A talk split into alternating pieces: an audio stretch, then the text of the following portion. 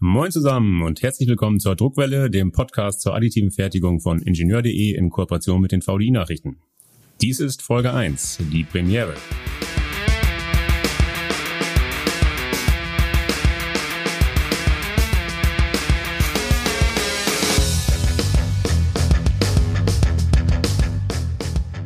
Wir wollen klären, für wen sich die Anschaffung eines Metalldruckers lohnt. Beantworten werden diese Fragen Dr. Bernhard Langefeld und Max Schau-Kellys. Beide sind Berater bei Roland Berger. Bevor wir einsteigen, möchte ich beide kurz vorstellen. Bernhard Langefeld ist Partner der Unternehmensberatung. Vom Frankfurter Büro aus berät er Klienten aus dem Anlagenbau in den Bereichen Produktportfolio, Produktion, Industrie 4.0 und 3D-Druck. Er kennt nicht nur die Theorie, sondern auch die Praxis. Vor seiner Beratertätigkeit war er unter anderem Produktionsleiter eines luxemburgischen Maschinenbauunternehmens. Er hat Maschinenbau und Umweltwissenschaften an der RWTH Aachen studiert und promovierte dort im Bereich der Umformtechnik. Neben ihm sitzt Max Schaukellis, 27 Jahre jung. Er berät vom Düsseldorfer Büro aus Klienten im Bereich Maschinen- und Anlagenbau sowie natürlich im 3D-Druck. Er sammelte seine Praxiserfahrung unter anderem beim Fraunhofer Institut für Lasertechnologie und bei Trumpf. Er hat Wirtschaftsingenieurwesen an der RWTH Aachen studiert. Herr Dr. Langefeld, Sie habe ich schon auf vielen Veranstaltungen treffen dürfen. Dabei ist mir immer eines aufgefallen, sobald es um die additive Fertigung geht, strahlen Ihre Augen. Man spürt Ihre Begeisterung für dieses Thema. Hand aufs Herz. Sie haben doch bestimmt eine, einen industrietauglichen Metalldrucker in Ihrer Garage aufgebaut, oder? Naja, nur einen. Nein, also Spaß beiseite. Ähm, hätte ich gerne, aber 3D-Druck, gerade pulverbasierter Metall-3D-Druck, ist, ich sage mal, schon eine, eine industriell skalierte Technologie mit entsprechenden ähm, Problemen und Schwierigkeiten und auch Chancen, die man managen muss. Privat ist es relativ schwierig, weil man müsste den Drucker ja in der Garage haben, man muss das Pulver handeln, man muss äh, das Post-Processing machen. Insofern ist, glaube ich, der pulverbettbasierte Metalldruck eher etwas, ich sag mal, für den professionellen Bereich. Pulverbettbasierten 3D-Druck haben Sie jetzt angesprochen. Lass uns genau mit dieser Technologie anfangen. Was kostet ein entsprechender Drucker? Können Sie da eine Hausnummer nennen? Ich würde da auf Max verweisen. Max kennt sich mit den Preisen am besten aus. Sehr gerne. Grundsätzlich gibt es eine Vielzahl an auf dem Markt verfügbaren pulverbettbasierten 3D-Druckern, die sich hinsichtlich einer Vielzahl an Charakteristiken unterscheiden. Äh, zum einen äh, hinsichtlich ihrer Bauraumgröße, zum anderen äh, der Produktivität, die häufig maßgeblich geprägt wird durch die Anzahl an verbauten Lasern in den Maschinen. Es gibt kleinere ähm, Maschinen, die sich beispielsweise auf den Dentalbereich fokussieren, die schon ab Preisen für um die 150 bis 200.000 Euro verfügbar sind. Wählt man größere Produktionsmaschinen mit typischen Bauraumdurchmessern von ungefähr 250 mal 250 Millimetern, schießen Preise äh, schnell hoch in die Höhe von um die 400, 500.000 Euro. Gerade größere Hochproduktionssysteme, die im industriellen Maßstab genutzt werden, und mehrere Laserstrahlquellen, wie beispielsweise zwei oder vier Laserstrahlquellen verbaut haben, sind dann für Preise um die 800.000 Euro bis 1,2 Millionen Euro verfügbar. Genau, aber das ist dann ja erstmal nur der Drucker. Ihr Kollege Dr. Langefeld hat es gerade schon angedeutet. Damit allein ist es nicht getan. Was muss auf dem Shopfloor eingerichtet sein? Was an sonstiger Hardware wird benötigt? Was kosten die Verbrauchsmaterialien? Also das Pulver beispielsweise. Fädeln wir das Thema vielleicht von hinten aus auf. Ähm, letztendlich sind Pulver- und Maschinenabschreibung natürlich die größten Treiber. Post-Processing, also Nachbearbeitung der Werkstücke, kann auch ein sehr, sehr großer Kostentreiber sein. Was letztendlich die, die, der positive Rückschluss daraus ist, ist, dass die Lohnkosten eigentlich kein großer Kostentreiber sind. Also wir gehen von bis maximal zehn Prozent aus, eher, eher deutlich drunter. Und das heißt im ersten Schritt einmal, es ist natürlich eine Technologie, die gut an Hochlohnstandorten eingeführt werden kann. Sie adressiert natürlich, ich sage mal, primär auch Hightech-Industries, wie also beispielsweise Luft- und Raumfahrt, Turbinen, Medizintechnik und so weiter. Aber bleiben wir bei der ursprünglichen Frage, was braucht man eigentlich noch? Es ist also beileibe natürlich nicht nur mit dem Drucker getan. Der Drucker beinhaltet das Pulver. Das Pulver ist also wirklich feiner als Mehl, ist, wenn es sich um Titan handelt, äh, beispielsweise auch hochreaktiv, kann also sich spontan entzünden und explodieren. Äh, das Pulver ist natürlich lungengängig. Ähm, manche, je nachdem, welche, welche Metalle enthalten sind, kann auch kanzerogen sein. Also insofern muss man sehr, sehr großen Aufwand ums Pulverhandling machen. Das bedingt schon damit, dass wenn die Leute direkt im Pulver arbeiten, sie eine Atemschutzmaske anhaben, wenn sie das Pulver aussaugen Was brauche ich sonst noch? Klar, ich brauche letztendlich das Pulverhandling-System, wo ich das Pulver aufbereite, der Maschine zufüge. Wenn ich es dann ausgesaugt habe, geht es wieder zurück in das Handling-System. Ich brauche Post-Processing-Einheiten, unter Umständen sogar ein automatisiertes Entnehmen des Pulvers. Ich muss die Bauteile nachher ähm, weiter bearbeiten, muss die Qualitätsprüfung unterziehen und so weiter und so fort, sodass letztendlich es natürlich nur mit der Maschine nicht getan ist. Was man vielleicht auch vorneweg nochmal schicken muss, ist, Viele stellen sich das so vor, ich nehme das Bauteil aus dem Drucker, mache die Haube vom Auto aus, setze das Bauteil ein und fahre davon. So einfach ist es leider natürlich nicht, sondern in der Regel schließen sich an den eigentlichen 3D-Druck, das Entnehmen des Bauteils aus dem Bauraum, das Säubern des Bauteils, das Entfernen der Stützstruktur, noch weitere Bearbeitungsschritte an, wie beispielsweise die Zerspanung, ähm, Polieren und so weiter und so fort, bis zur Qualitätsprüfung und Dokumentation, die oftmals so nicht gesehen werden. Bei den Pulvern gibt es im Prinzip äh, positive Nachrichten. Die Preise sind in der letzten Zeit gefallen. Max, was hast du noch mal ein paar Preise? Sehr gerne. Also grundsätzlich gibt es natürlich starke Varianz der Pulverpreise auf dem Markt, je nach Bezugsquelle. Es gibt einige Material-OEMs, die ihr Pulver direkt vertreiben, äh, häufig beziehen, aber gerade auch Einsteiger, die sich mit dem Thema erstmals auseinandersetzen, ihre ihr Pulver direkt von den Maschinen-OEMs, äh, die nochmal ordentlichen Aufschlag auf das Pulver, auf die Pulverpreise verlangen.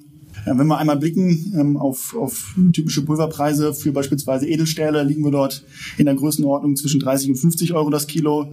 Werkzeugstähle äh, sind für um die 40 bis 60 Euro das Kilogramm verfügbar. Äh, typische Aluminiumlegierungen, wie beispielsweise das Aluminium SE10MG, ähm, ist für Preise zwischen 20 und 40 Euro äh, das Kilogramm am Markt verfügbar.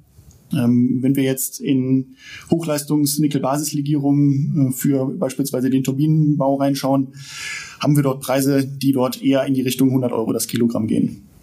Die Preise, die Sie genannt haben, das nötige Post-Processing, das Sie geschildert haben, das gleiche wird fällig, wenn man die alternative Strahlenquelle, den Elektronenstrahl nimmt, nehme ich an. Das heißt EBM-Maschinen, Electron Beam Melting. Das wird nicht billiger, nehme ich an. Also es ist ein etwas anderes Verfahren, weil ich im Wesentlichen nicht mit Stützstellen arbeite. Insofern wird es, es ist etwas billiger, die Bauteile sind aber auch dafür etwas rauer, ähm, sodass grundsätzlich, ja, es ist etwas günstiger, aber es ist jetzt nicht, nicht die Hälfte oder so. Ähm, insofern ist Elektronenbeam auch ein genauso anspruchsvolles und ähnlich kostenintensives Verfahren. Okay, wir reden also grundsätzlich nicht von Schnäppchenpreisen. Können Sie trotzdem vielleicht mal kurz skizzieren, für wen sich eine solche Investition trotzdem lohnt? Ich glaube, dort muss man erstmal zwischen den zwei grundsätzlichen Use Cases unterscheiden. Das eine ist Prototypenbau, ich sag mal für Ingenieurdienstleister, für Firmen, die Teile erproben wollen und damit im Prinzip die Guss- oder Schmiederoute in der Regel oftmals abkürzen wollen. Und dann haben wir den zweiten Use Case, das sind solche Bauteile, die schon, ich sag mal, in kleineren und größeren Stückzahlen gefertigt werden.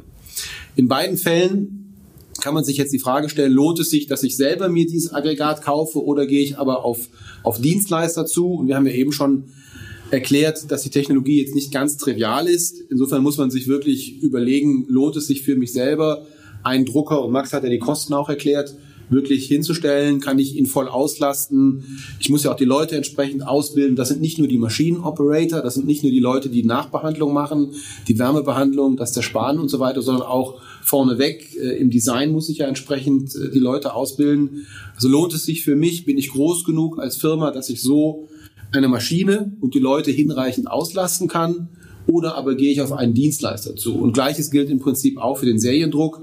Ähm, auch dort gibt es genauso Fälle, wo Firmen ausschließlich mit Dienstleistern arbeiten oder aber auch Firmen, die groß genug sind, beispielsweise Medizintechnik, Turbintechnik, die dann sagen, nein, wir bauen uns unseren eigenen Druckerzentrum und stellen da 10, 20, 40 Drucker hinein. Wo finde ich qualifizierte, vertrauenswürdige Dienstleister? Also Sie finden sie eigentlich überall. Wir sehen den Trend, äh, dass es im Prinzip sowohl in Asien, Europa und äh, den, den USA bzw. Nordamerika ähm, Dienstleister gibt, die so etwas machen. Oftmals, ich sage mal, angebunden an die Medizintechnikindustrie, an die Flugzeugindustrie. Ähm, oftmals gibt es auch große Player, die alle drei Kontinente schon bedienen, weil sie sagen, äh, es gibt diese drei ähm, starken Märkte, da müssen wir präsent sein. Und ähm, diese Unternehmen positionieren sich gerade im Markt, bauen sozusagen ihr Netzwerk aus, bemühen sich um die notwendigen Zertifizierungen für die einzelnen Industrien und stellen sozusagen ein, ein ja, fast globales Netzwerk zum Drucken zur Verfügung. Können Sie sehr kurz skizzieren, wie man da eine Bestellung aufgibt bei so einem Dienstleister? Wie funktioniert das? Also gibt es ganz verschiedene äh, Wege. Ich, ich fange mal mit dem allereinfachsten an, äh, zeigt auch letztendlich die Bandbreite der Marktmodelle. Es gibt beispielsweise Plattformen im Internet, dort können Sie einfach etwas hochladen. Die Plattform berechnet Ihnen dann auch relativ schnell, was das kosten darf. Da ist ein Algorithmus dahinter, der im Prinzip über Volumen geht und sagt, äh, wie viele Stunden druckt der Drucker und dann kommt halt raus, okay, es kostet x Euro.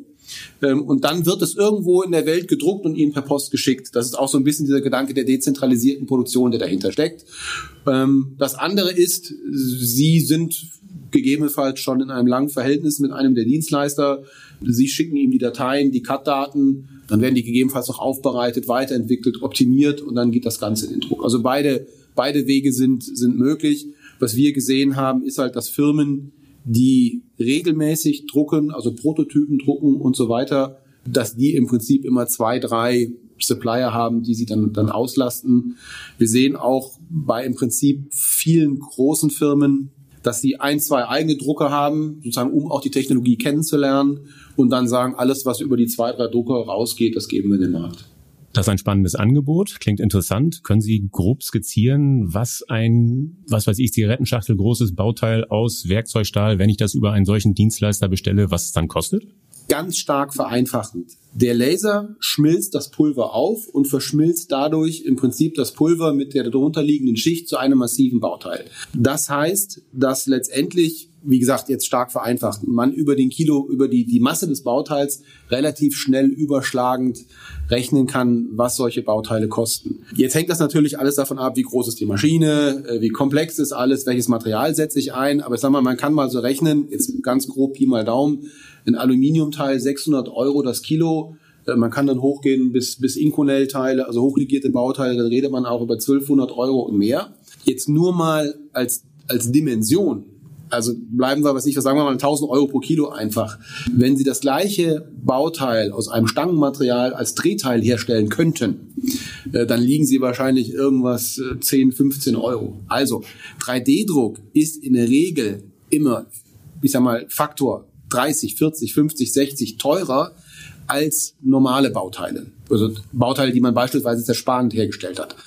Aber Wann macht das dann Sinn? Also es macht dann Sinn, wenn ich im Prinzip Geometrien habe, die ich nicht sparend herstellen kann oder nicht über andere Verfahren, wie beispielsweise auch Guss herstellen kann, wenn ich innere Kühlkanäle habe, wenn ich Materialien habe, die, ähm, die unglaublich schwer zu verarbeiten sind, also beispielsweise wie, wie ein Hasteloy. Ähm, dann ist das Verfahren extrem interessant. Es liefert mir die Bauteile sehr schnell. Ich kann brauche keine Werkzeuge. Das ist ja gerade die, die, diese Unabhängigkeit äh, im Design. Ich kann äh, Geometrien sehr, sehr schnell variieren. Wir sehen das beispielsweise gerade Gasturbinenbrenner für Flugturbinen oder für Industriegasturbinen. Da kommt es ja darauf an, dass ich sozusagen diese Designfreiheit nutzen kann, um diese Vermischung ähm, des Gasstroms mit dem Sauerstoff und auch der Kühlluft optimieren kann. Das sind so typische Bauteile, wo ich all diese Vorteile nutzen kann, also Geometrie plus Material. Und dann sind die Firmen auch dazu bereit, plötzlich äh, sehr, sehr viel Geld für diese Bauteile zu bezahlen.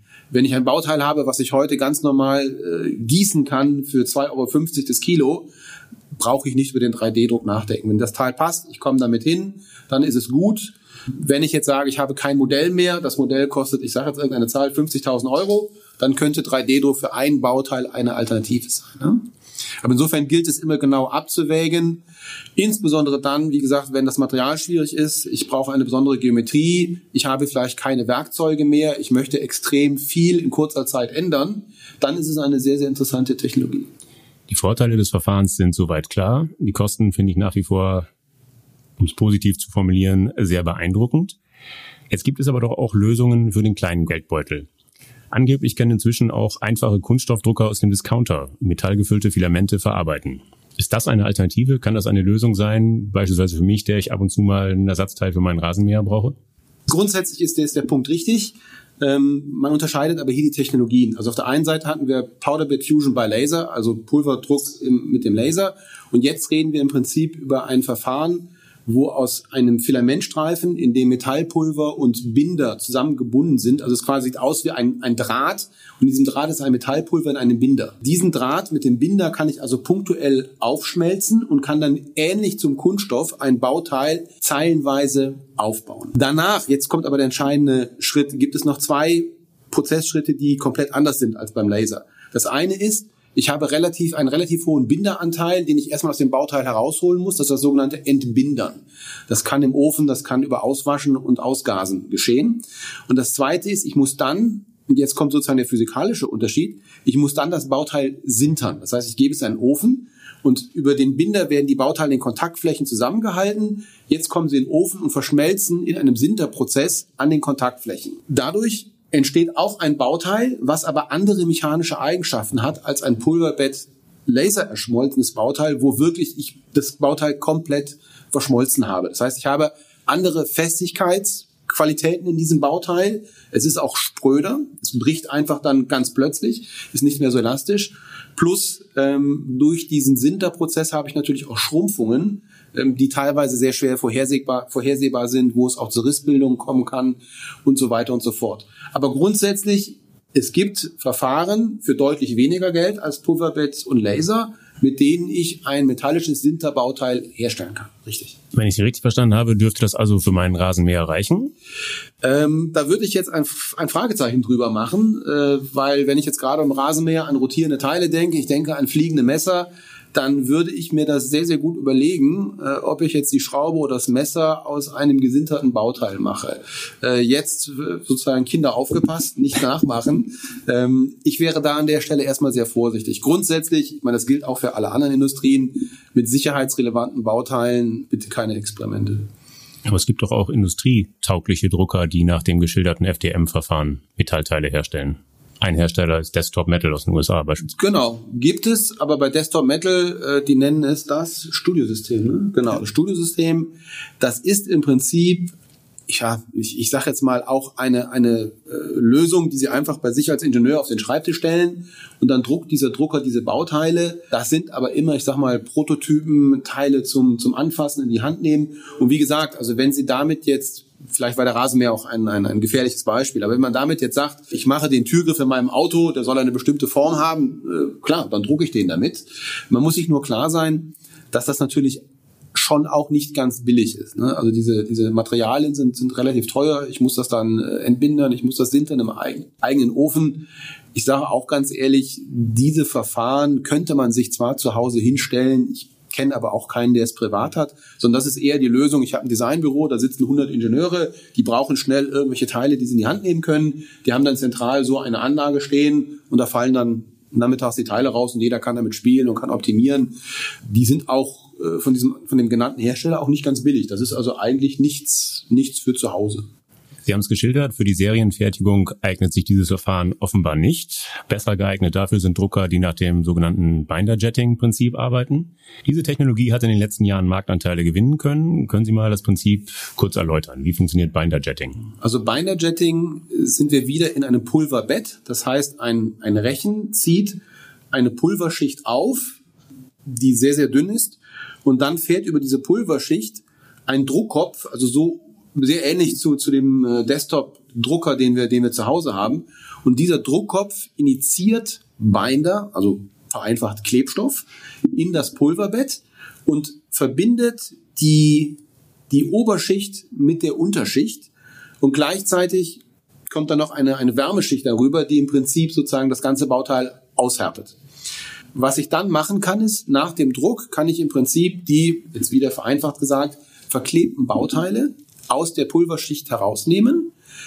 Bei diesem Verfahren ist der Binderanteil sehr, sehr gering, sodass ich nicht nochmal separat sozusagen den Binder entfernen muss, sondern ich kann dann die Bauteile direkt nehmen, sie in den Ofen stellen und äh, dort, wie bei dem anderen Prozess, auch per Sintern aushärten.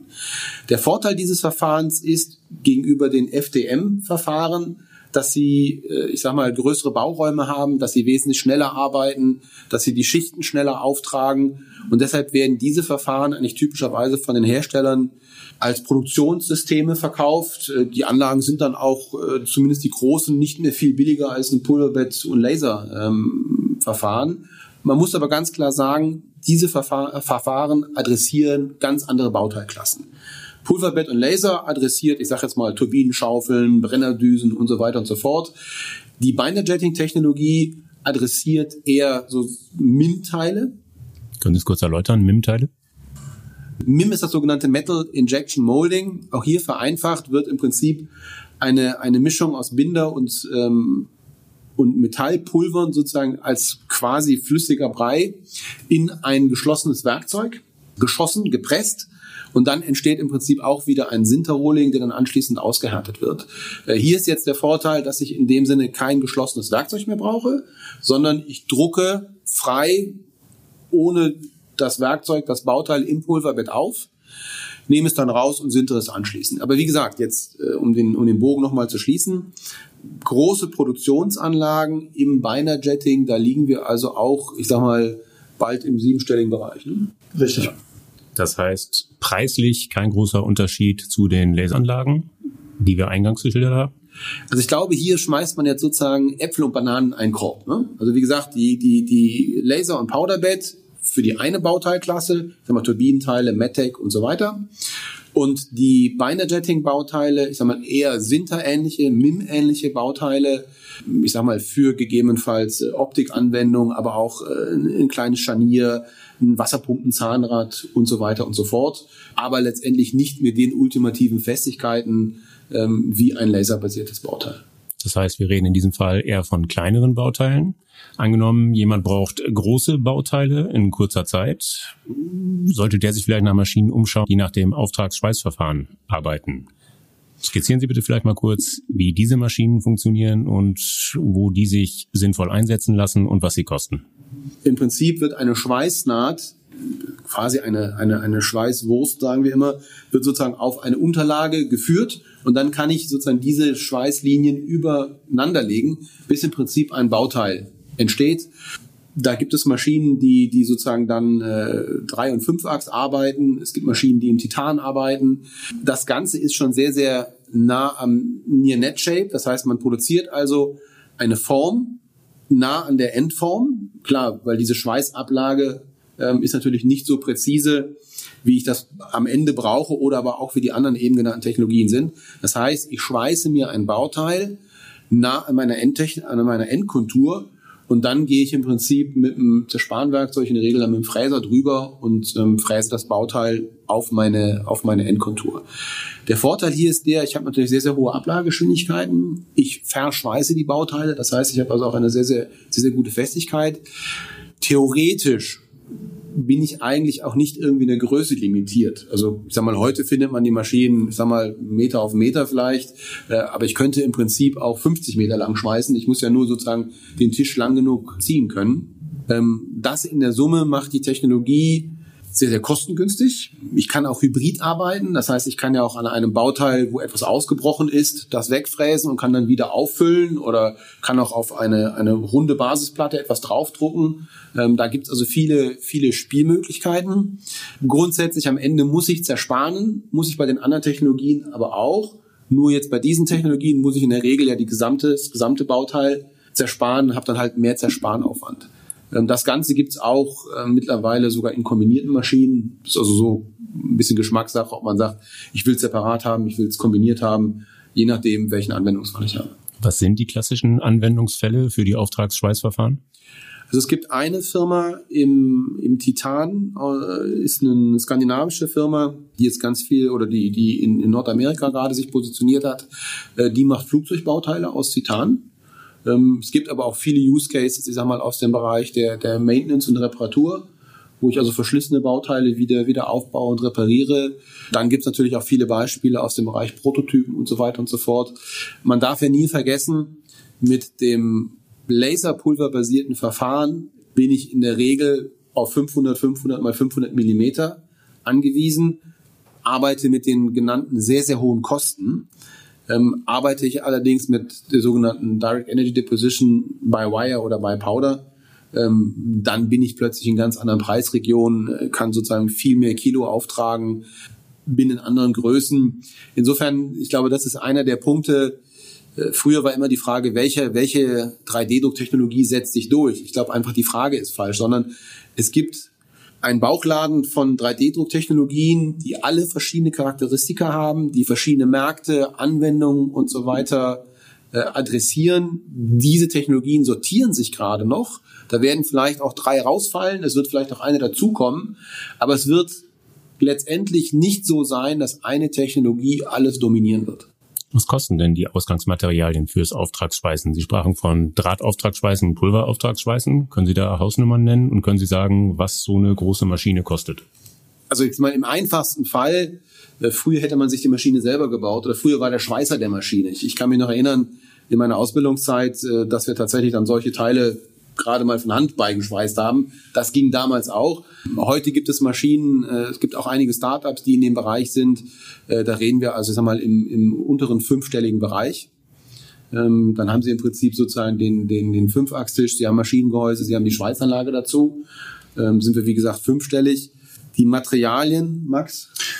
Materialpreise liegen in etwa in derselben Größenordnung wie die äh, des Laser Powder Bed Fusions, die ich eben skizziert habe. Die Drähte sind doch günstiger, oder nicht? Wenn man die pulverbasierten Systeme anguckt, dann sind die Preise ähnlich wie, wie eben und bei dem anderen sind sie im Prinzip deutlich günstiger, ähnlich, äh, deutlich günstiger auf dem ja. Niveau von Schweißdrähten. Ja. Moment, ist das richtig? Die Pulver zum Auftragsschweißen sind doch viel günstiger als die Pulver fürs Pulverbett. Man verwendet im Prinzip Pulver, was eine sehr ähnliche Charakteristik hat ähm, im Vergleich zu den Pulvern, die man im, äh, typischerweise im Laser Powder Bed Fusion oder im Elektronenstrahl Powder Bed Fusion verwendet. Sprich, man braucht sphärisches Pulver, das Pulver unterscheidet sich aber grundsätzlich von der verwendeten Kornfraktion. Ähm, während man im Laser Powder Bed Fusion Pulver in der Kornfraktion zwischen um die 10 bis 45 Mikrometern verwendet, in einigen Anwendungen sicherlich auch etwas gröberes Pulver, was äh, bis zu 20 bis 63 Mikrometern geht, verwendet man in dem Powder DED Prozess durchaus gröberes Pulver, Okay, insgesamt können wir, glaube ich, festhalten, dass äh, wenn man wirklich im großen Stil, sprich im industriellen Maßstab, professionell hochwertige Bauteile herstellen will, muss man tatsächlich sehr viel Geld in die Hand nehmen. Besteht aus Ihrer Sicht die Hoffnung, dass der Metalldruck irgendwann mal wirklich deutlich günstiger wird, so dass er preislich in die Richtung geht, wie man es aus der Zerspannung kennt? Naja, im Prinzip versuchen wir jetzt ja sozusagen die Quadratur des Kreises grundsätzlich ist die Technologie, sie kommt ja von einer Prototypentechnologie. Das heißt, nach Möglichkeit Losgröße 1 perfekt herstellen. Dass diese Technologie dann auch gleichzeitig ein Bauteil kostengünstig mit maximaler Flexibilität macht und dann gleichzeitig noch wirtschaftlich eine Million Bauteile fertigen kann. Das ist ja sozusagen der Widerspruch in sich. Insofern glaube ich, muss man realistisch sein und muss immer sagen, es ist ein Verfahren für Prototypen mit hohen Freiheitsgraden bei der Geometrie. Diese Freiheitsgrade rechtfertigen dann Preise für bestimmte Bauteilklassen, also wie beispielsweise jetzt in der, in der Luft- und Raumfahrtindustrie, ähm, Brennerdüsen und so weiter, noch mit speziellen Materialien ähm, den Anspruch zu haben, dass ich mit der Technologie sozusagen runterskaliere auf Zerspanniveau oder auf, auf ein Gussteil oder auf ein Schmiedeteil. Also da werden wir, glaube ich, nie hinkommen. Es gibt natürlich sozusagen Schritte dazwischen, sei es jetzt Binder-Jetting, sei es Auftragsschweißen und so weiter und so fort, die mich natürlich immer weiter runterbringen. Aber dass ich sozusagen auf dem Bus- oder Schmiedeteil liege, ich glaube, das werden wir nicht erleben. Sie sprachen davon, dass es eventuell noch weitere neue Technologien geben wird. Haben Sie eine Idee, was das sein könnte? Also wir beobachten den Markt auch im Rahmen unserer Studien ähm, natürlich sehr genau. Ähm, wir haben ja gesehen, wenn ich jetzt mal einfach sechs, sieben, acht Jahre zurückdenke, das war sozusagen die, die Halbzeit des Powder Bed Fusion bei Laser. Ähm, damals dachte man auch natürlich, dieser Markt wird sozusagen so günstig werden, dass er alle anderen, dass er, dass er alle Bauteile irgendwann adressieren wird. Hat man jetzt mittlerweile gelernt, okay, das wird jetzt wohl nicht passieren. Die Maschinen sind bisher bei vier Lasern stehen geblieben. Es gab jetzt nicht sechs, 28 Laser, sondern da scheint man jetzt sozusagen so einen stabilen Punkt erreicht zu haben. Gleichzeitig, wie gesagt, sind da drunter andere, andere Verfahren angesiedelt, wie Binder-Jetting, äh, wie das Auftragsschweißen und so weiter, die jetzt andere Teile Portfolio ähm, adressieren. Es gibt noch eine Technologie, die wir so ein bisschen auf dem Horizont sehen, aber kann sein, dass sie noch drei oder fünf Jahre weg ist. Eine davon ist Material Jetting. Bei Material Jetting wird jetzt gibt es zurzeit ist es gerade mit Aluminium in der Erprobung wird also Aluminium aufgeschmolzen auf, ich glaube, 500, 600 Grad. Und dann werden im Prinzip wie in meinem Tintendruckkopf feine Tröpfchen von Aluminium auf die Unterschicht gegeben. Und das Aluminium, was flüssig ist, ist also so heiß, dass es noch genug Energie hat, die Unterlage mit aufzuschmelzen. Und so kann ich im Prinzip mit flüssigen Tröpfchen auf die Unterplatte aufdrucken und somit Lage für Lage ein Bauteil aufbauen.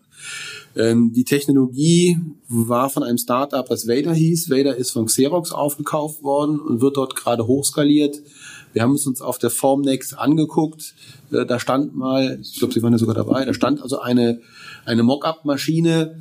Muss man hoffen, muss man schauen, ähm, wie sich die, die Sache entwickeln wird. Ich meine, das Einzige, was wir in den letzten drei, vier Jahren gelernt haben, ist, äh, dass auf der einen Seite viel Geld im Markt ist, was neue Technologien nach vorne pusht. Und immer wenn man glaubte, jetzt sind aber wirklich alle Technologien da, kam immer noch mal eine. Heißt nicht unbedingt, dass alle Technologien überleben müssen, aber ähm, ich glaube, wir sind noch nicht am Ende der Entwicklung angekommen. Dieses Material Jetting, das Sie jetzt skizziert haben, in welchen Anwendungsszenarien sehen Sie das? Welche Branchen? Also grundsätzlich, was wir jetzt erstmal gesehen haben, ist, ist in Aluminium. Äh, ich habe es auch schon in Laboren in, in, in anderen Materialien gesehen, aber ich sag mal, ich glaube, Aluminium auf, aufgrund des niedrigen Schmelzpunkts ist einfach, äh, ist einfach ein Anwender, ein einfacher Anwendungsfall. Ähm, dann werden wir natürlich von den Kosten auch in einem anderen Bereich liegen als das als Powder Bed Fusion bei Laser, ähm, weil einfach die Anlage günstiger ist und die auch schneller auftragen kann. Und dann wird man im Prinzip, ich sag mal, kleinere Alu Druckgussteile und so weiter adressieren können, wo ich dann sage, ich brauche kein Werkzeug, sondern ich drucke es mir gerade. Gibt es da schon Preise zu, zu dieser Technologie? Nein, also es gibt auch die Anlagen noch nicht. Also wie gesagt, ähm, wir werden schon seit einigen Jahren vertröstet, wann die erste Anlage kommt. Ähm, ich glaube auch wirklich, also serienreif wird man die ersten Anlagen, Beta-Anlagen wird man wahrscheinlich in ein, zwei Jahren bekommen, bis man dann wirkliche Produktionsanlagen im Markt hat. Dann wird es nochmal vier, fünf Jahre dauern und danach, glaube ich, kann man erst wirklich sehen, wo sich der Preis eingeschwungen hat. Unter der Voraussetzung, dass es überhaupt funktioniert. Ne? Also das, da ist man auch den Beweis noch, noch schuldig. Was wir gesehen haben, sah soweit ganz gut aus, aber ich bin mittlerweile vorsichtig geworden. Okay, prima, das war interessant. Vielen Dank für die Informationen zum Material Jetting. Herr Schaukellis, fällt Ihnen noch eine alternative Methode zum Metalldruck ein? Eine weitere Technologie, die wir kontinuierlich in ihrer Entwicklung beobachten, ist das sogenannte Nanoparticle Jetting, das von der Firma XJet entwickelt wird. Dabei werden Pulverpartikel in einem Binder suspendiert. Diese Suspension wird dann mit einem typischen, äh, mit einem konventionellen Druckkopf aufgetragen. Ähm, beim Auftreffen der Tröpfchen, ähm, die, der, der Suspensionströpfchen auf die Bauteiloberfläche, welche auf eine Temperatur von circa 300 Grad vorgewärmt wird, verdampft ein Teil des Binders. Es bleiben dann einige Binderreste zurück, die das Bauteil ähm, und die Metallpulverpartikel zusammenhalten, äh, sodass ein Grünling entsteht, welcher ebenfalls in einem nachgeschalteten Sinterprozess ähm, ja, zu einem festen Bauteil mit, mit hoher Dichte weiterverarbeitet wird. Für wen ist diese Technologie interessant? Grundsätzlich verspricht die Technologie auch deutlich höhere Produktivitäten verglichen mit konventionellen Laser oder bereits etablierten Laser Powder Bed Fusion oder Elektronenstrahl Powder Bed Fusion Prozessen.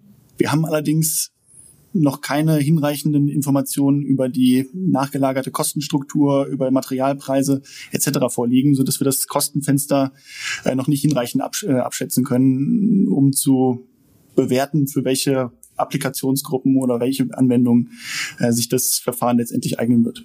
Können Sie was zu den Bauteilqualitäten sagen, beispielsweise zur Dichte? Da es sich bei dem Nanopartikel-Jetting-Verfahren ebenfalls um einen zweistufigen Prozess vergleichbar zum Binder-Jetting handelt, welcher zunächst einen 3D-gedruckten Grünling in einem nachgelagerten Sinterprozess zu einer höheren Dichte verfestigt, gehen wir davon aus, dass die Eigenschaften vergleichbar sein werden, die mechanischen Eigenschaften vergleichbar sein zu denen eines Sinterbauteils. Hinsichtlich der Auflösung haben wir auf beispielsweise der Formnext ähm, Bauteile mit einem sehr, sehr hohen Detailauflösungsgrad gesehen. Also dass wir dort in erster Linie kleine Bauteile mit begrenzten mechanischen Eigenschaften im, im potenziellen Anwendungsspektrum sehen werden. Zum Abschluss vielleicht eine Einschätzung. Was würden Sie sagen, wie viele Unternehmen in Deutschland können einen 3D-Drucker gebrauchen? Ich glaube, gebrauchen können Firmen viele, ich sag mal, viele Maschinenfirmen, äh, Maschinenbaufirmen, viele Anlagenbauer können einen Drucker gebrauchen. Heißt aber meiner Ansicht nach nicht zwangsweise, dass sie unbedingt einen besitzen müssen. Ne? Also das, glaube ich, muss man genau abwägen. Wie wichtig ist die Technologie? Möchte ich mein eigenes äh, IP, also meine eigene, meine, meine Zeichnung, meine Produkte, möchte ich sie schützen? Habe ich genug Volumen, um Maschinen vernünftig auszulasten? Habe ich genug Ingenieure, ausgebildete Ingenieure, die die Maschinen auch mit den richtigen Bauteilen füttern können? Habe ich das Vertriebssystem? Habe ich die Post-Processing-Kapazitäten und Fähigkeiten? Wenn man das alles in der Summe mit Ja beantwortet, dann natürlich sollten sich Firmen, die diese Technologie zulegen, äh, sagen Firmen, ich mache es immer nur punktuell oder hier und da dann, wie gesagt, kann man auch auf die Dienstleisterinfrastruktur zu, zurückgreifen. Das ist aber, glaube ich, für Firmen eine ganz normale Entscheidung. Also wenn ich jetzt sage, ich möchte eine, sage jetzt irgendwas, eine, eine Fräsmaschine mit fünf Metern kaufen, dann überlege ich mir all das genauso. Kann ich die auslasten oder brauche ich sie nur dreimal im Jahr? Dann sage ich halt, dann gehe ich zum Nachbarn, der hat eine und mache dort eine Dienstleistung. Ne? Prima. Vielen Dank, Herr Dr. Langefeld, Herr Schaukellis, für die Einschätzung. Ich habe viel gelernt. Nochmal herzlichen Dank. Gerne. Vergnügen. Sehr gerne. So, das war sie, die erste Folge der Druckwelle.